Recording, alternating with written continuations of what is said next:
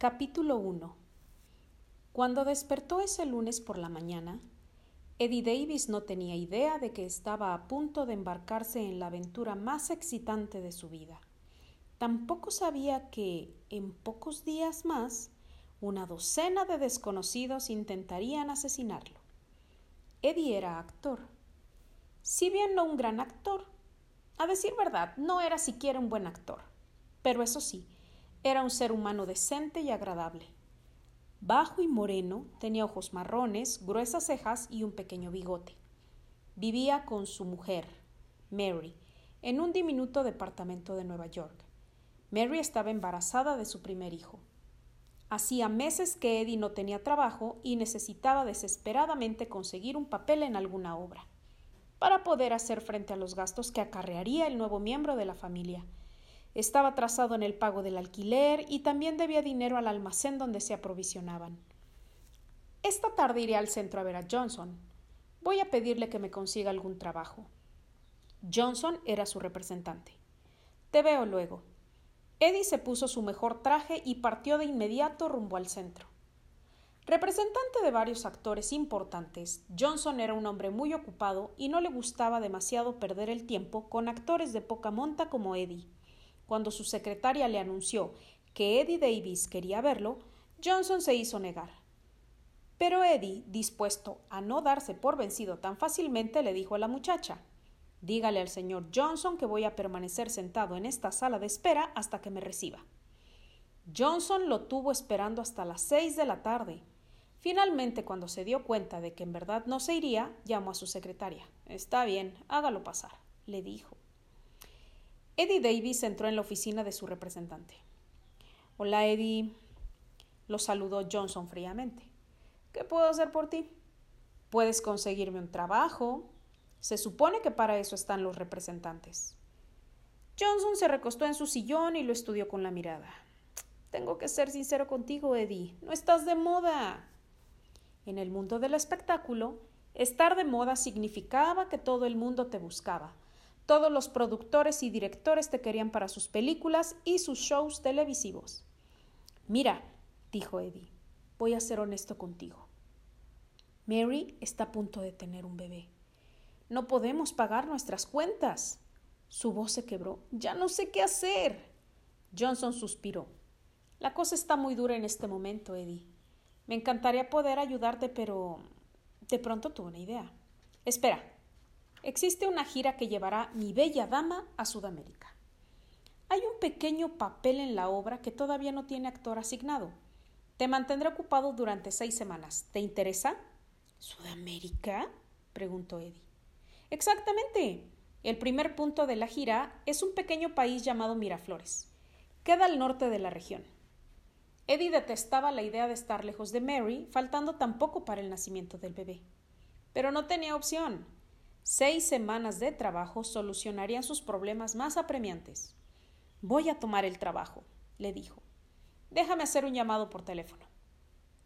Cuando colgó Johnson el aparato, enfrentó a Eddie con una gran sonrisa. El papel es tuyo. Te pagarán 500 dólares por semana.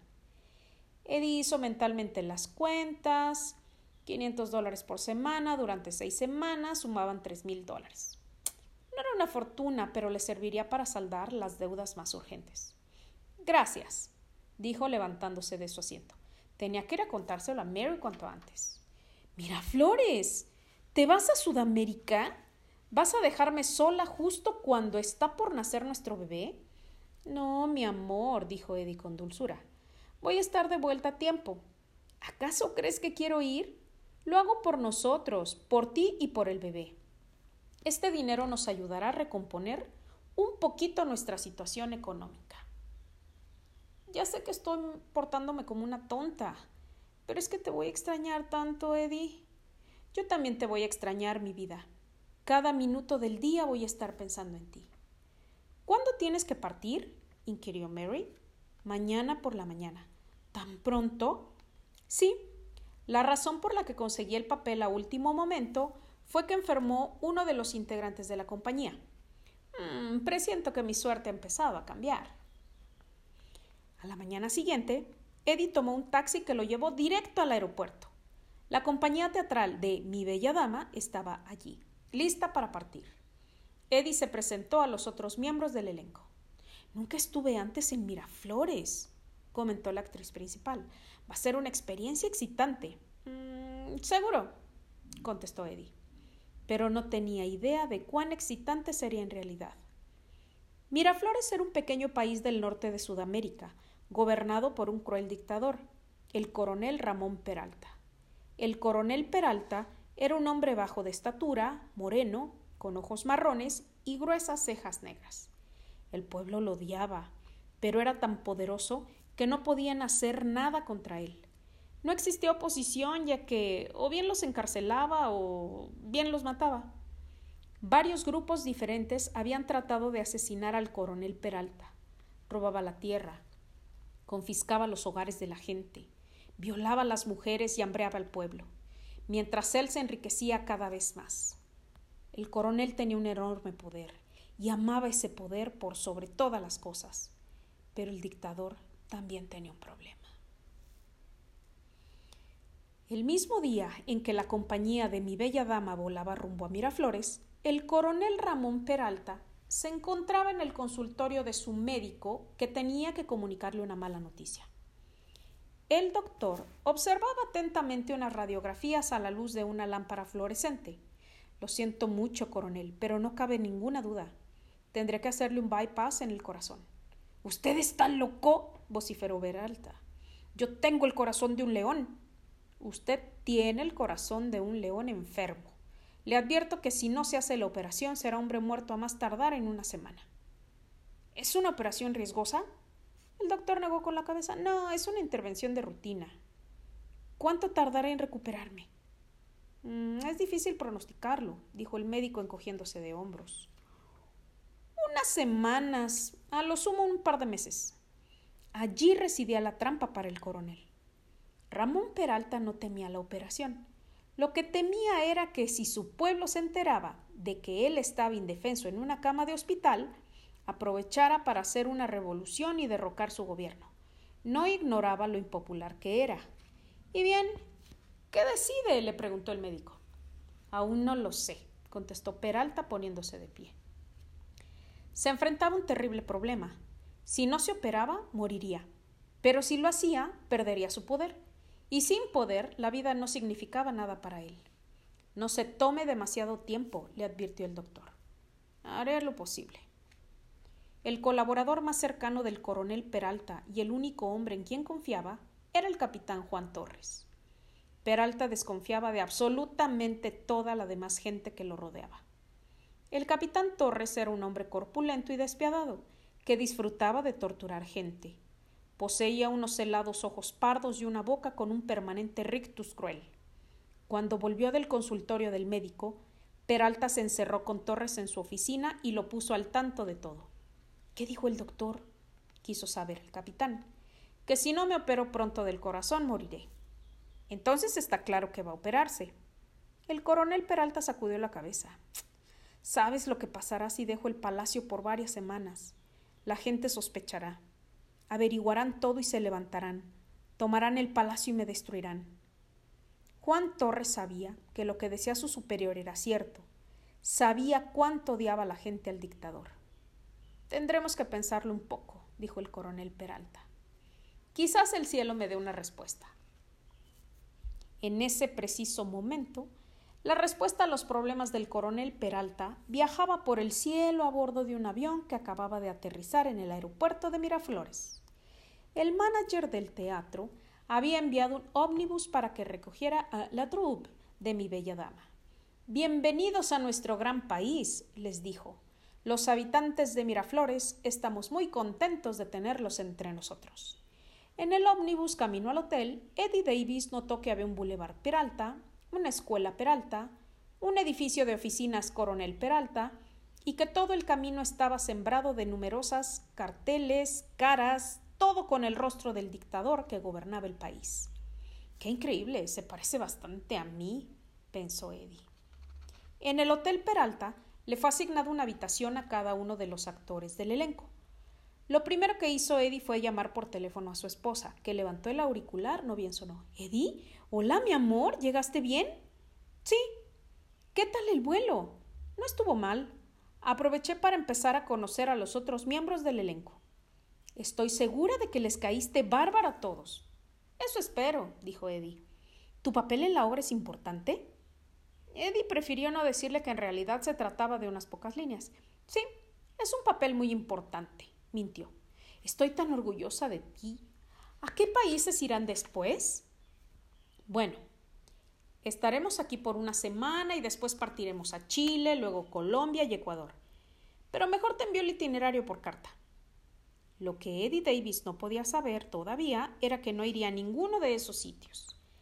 La mañana siguiente, la troupe de mi bella dama se presentó puntual en el Teatro Peralta para ensayar, salvo Eddie Davis, pero todos habían trabajado antes en la obra y de manera que el ensayo transcurrió sin problemas.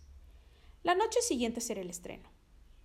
El coronel Peralta nunca iba al teatro, pero el capitán Torres jamás se perdió un estreno. Le gustaba elegir chicas lindas del coro e invitarlas a la suite del hotel, que siempre estaba a su disposición. Ninguna se atrevía a rechazarlo jamás. El capitán Torres le había prometido a su esposa llevarla al estreno de Mi Bella Dama, pero a último momento cambió de idea y decidió ir con una de sus amantes. Se sentó entre el público que asistía a la obra, pero estaba intranquilo. El problema de salud del dictador lo inquietaba sobremanera. Si Peralta era derrocado por el pueblo, en ese caso Torres caería junto con él. Sabía sin sombra de duda que si había una revolución, Peralta y él mismo serían asesinados. Se encontraba frente a una situación muy difícil, de modo que lo que ocurría sobre tablas lo tenía sin cuidado. Se aproximó a su amante. Vámonos, le susurró al oído. Pero acaba de empezar el primer acto, protestó ella. ¿Por qué no cállate y sígueme? le ordenó el capitán. Se puso de pie y se dirigió a la salida. Pero antes echó un rápido vistazo al escenario y lo que vio lo dejó al lado. No era posible. El coronel Ramón Peralta acababa de aparecer en escena disfrazado con un bigote. Juan Torres se quedó quieto observando atónito. Dios mío, es un actor, pero es idéntico al coronel Peralta. Su mente comenzó a trabajar a toda velocidad. Vete a casa, le dijo a su amante con brusquedad. Tengo cosas que hacer aquí. Acababa de ocurrírsele una idea tan audaz que lo dejó sin aliento. El hombre sobre el escenario que se parecía tanto al dictador era un actor. Supongamos, solo supongamos, que él pudiera representar al coronel Peralta mientras éste está operándose en el hospital. Esa sería la solución a nuestro problema, pensó el capitán Torres lleno de repentina excitación. Cuando Eddie volvió al camarín, el capitán Torres lo estaba esperando sentado en un sillón. Al verlo entrar, se quedó observándolo, pasmado. De cerca, el parecido era todavía más sorprendente. Podría jurar que estaba frente a su admirado coronel. Hola, dijo Eddie Davis. El capitán Torres se puso de pie y le tendió la mano. Señor Davis, soy un gran admirador suyo. ¿De veras? exclamó Eddie resplandeciente. Sí, he visto su actuación de esta noche. Estuvo magnífico. Muchas gracias, dijo Eddie. En realidad estoy tan impresionado que me gustaría presentarle a nuestro líder, el coronel Ramón Peralta. Le hablé mucho de usted y me ha pedido que lo invite a Palacio. Eddie no podía creer semejante golpe de buena suerte. Por fin comenzaban a reconocer su talento como actor. ¡Estupendo! ¿Vendrá el resto del elenco? No, solo usted. Es un honor. Cinco minutos más tarde se dirigían al Palacio Peralta. Juan Torres había telefoneado al dictador desde el teatro. No lo va a poder creer. Es idéntico a usted. Nadie es idéntico a mí. Y no te lo permito. Rápidamente el capitán Torres se corrigió. Por supuesto que no es tan buen mozo como usted, ni tan distinguido, pero existe un notable parecido entre ambos. Pienso que podría funcionar. Muy bien, dijo el coronel. Déjame que le eche un vistazo a este actorcito tuyo. Eddie se arrellanó en el asiento de la larga limusín negra junto al capitán Torres. Al lado del chofer había un guardia armado con una ametralladora. Eddie estaba desconcertado. ¿Por, pero, ¿por qué tiene una ametralladora? le preguntó al capitán. Torres lo miró estudiándolo y le respondió. A veces aparecen en el camino peligrosos animales salvajes que bajan de las colinas. Ah, comprendo. Cuando llegaron al palacio, el capitán Torres le indicó al chofer que se dirigiera a una entrada posterior. Había guardias apostados allí con armas automáticas, pero al ver la limusín del capitán le dieron paso al instante. Eddie estaba asombrado por las dimensiones del palacio. Este lugar es inmenso, dijo. Y esto no es nada, se ufanó el capitán Torres. El coronel Peralta tiene casas por todo Miraflores. Descendieron de la limusín y se dirigieron a una entrada posterior del palacio. Mientras avanzaban, el capitán Torres tuvo especial cuidado en que nadie viera entrar al actor. Lo llevó derecho hasta el estudio del coronel Peralta. El coronel lo esperaba impaciente caminando de un lado a otro de la habitación. Aquí está, dijo el capitán. Apenas lo vio, el coronel se quedó mirando a Eddie de pies a cabeza, estupefacto. Dios mío, tenías razón, soy yo. Nos parecemos bastante, ¿no? dijo Eddie. ¿Bastante? Si se afeitara el bigote nadie podría diferenciarnos. Se acercó un poco para estudiar a Eddie de cerca. ¡Es increíble! ¿Nos disculpa un momento? ¿Cómo no? concedió Eddie. No podía entender por qué el coronel parecía tan excitado. El coronel Peralta tomó al capitán Torres de un brazo y lo condujo a la habitación contigua. ¿Qué le parece? preguntó el capitán. Puede funcionar, pero hay algunos inconvenientes. La gente podría darse cuenta. Él no sabría cómo responder correctamente o cómo actuar según la ocasión. Deje que yo me ocupe de eso. Voy a estar a su lado, a sol y a sombra. Y además, ¿cuánta gente puede acercarse realmente a usted? Nadie excepto yo. Si le afeitamos el bigote y le enseñamos a caminar y a hablar como usted, ¿quién se daría cuenta de la diferencia? Lo mantendré tan lejos de la gente como sea posible. El coronel Peralta permaneció pensativo. Sí, pienso que puede funcionar. Vamos a hablar con él. Volvieron al estudio. El capitán Torres, comenzó el coronel, me dice que es usted un actor brillante. Bueno, he tenido algunas buenas críticas. El Long Island Weekly escribió una vez que yo era ¿Qué le parecería tener un nuevo trabajo? ¿Un trabajo? Sí, trabajar para mí. Es muy amable de su parte, pero yo ya tengo un trabajo. No puedo abandonar la obra. Este podría ser mucho más interesante. Le ocupará solo unas pocas semanas, pero estará muy bien el pago. Gracias, pero realmente no puedo dejar la compañía. Cien mil dólares. Eddie lo miró boquiabierto. ¿Cómo dijo? Le pagaré cien mil dólares. Eddie tragó. ¿Y qué tendría que hacer? El coronel Peralta sonrió. Es muy simple, casi nada. Simplemente afeitarse el bigote. ¿Me pagará cien mil dólares por afeitarme el bigote? Y fingir que usted es yo. Verá. Tengo que hacer un viaje de negocios y mi gente se preocupará mucho si no estoy. El pueblo me adora. Así que todo lo que usted tiene que hacer mientras estoy fuera del país es quedarse en mi lugar y fingir que es el coronel Peralta. Pero sus amigos no se darán cuenta de la verdad. Mm, no, dijo el coronel Peralta. Y no mentía. Peralta no tenía ningún amigo. El único que conocería el secreto sería el capitán Torres. Ni siquiera su mujer o sus amantes estarían al tanto de la verdad. No sé qué decir. El coronel Peralta fue hasta una caja de seguridad empotrada en la pared, la abrió y extrajo cien mil dólares. Luego caminó hasta donde estaba Eddie. Aquí está su dinero por adelantado. Y le entregó los billetes. ¿Acepta el trabajo? A Eddie la cabeza le daba vueltas. Pensaba en todas las cosas que él, Mary y el bebé podrían hacer con semejante cantidad de dinero. Sí, claro que sí. El coronel Peralta le dio un apretón de manos. Muy bien, es un trato. Magnífico, dijo Eddie. Tengo que ir al hotel a recoger mis cosas y. Eh, no, no necesitará nada, lo interrumpió el coronel. Durante este tiempo tendrá que usar mi ropa y mis uniformes, que como somos casi idénticos le quedarán a medida. Pero tengo que avisar a la compañía que los abandono. No puedo irme así sin decir nada a nadie y no se preocupe por eso, yo me ocuparé, mintió el capitán Torres. Está bien, ¿cuándo empiezo a trabajar? Ya ha empezado. El coronel Peralta sonrió. Confío en que lo disfrute. Seguro que sí, respondió Eddie. El coronel Peralta señaló una puerta. Mi ropa está en esa habitación. ¿Por qué no va y le echo un vistazo? Sí, gracias. Ambos observaron a Eddie mientras traspasaba la puerta hacia la habitación contigua.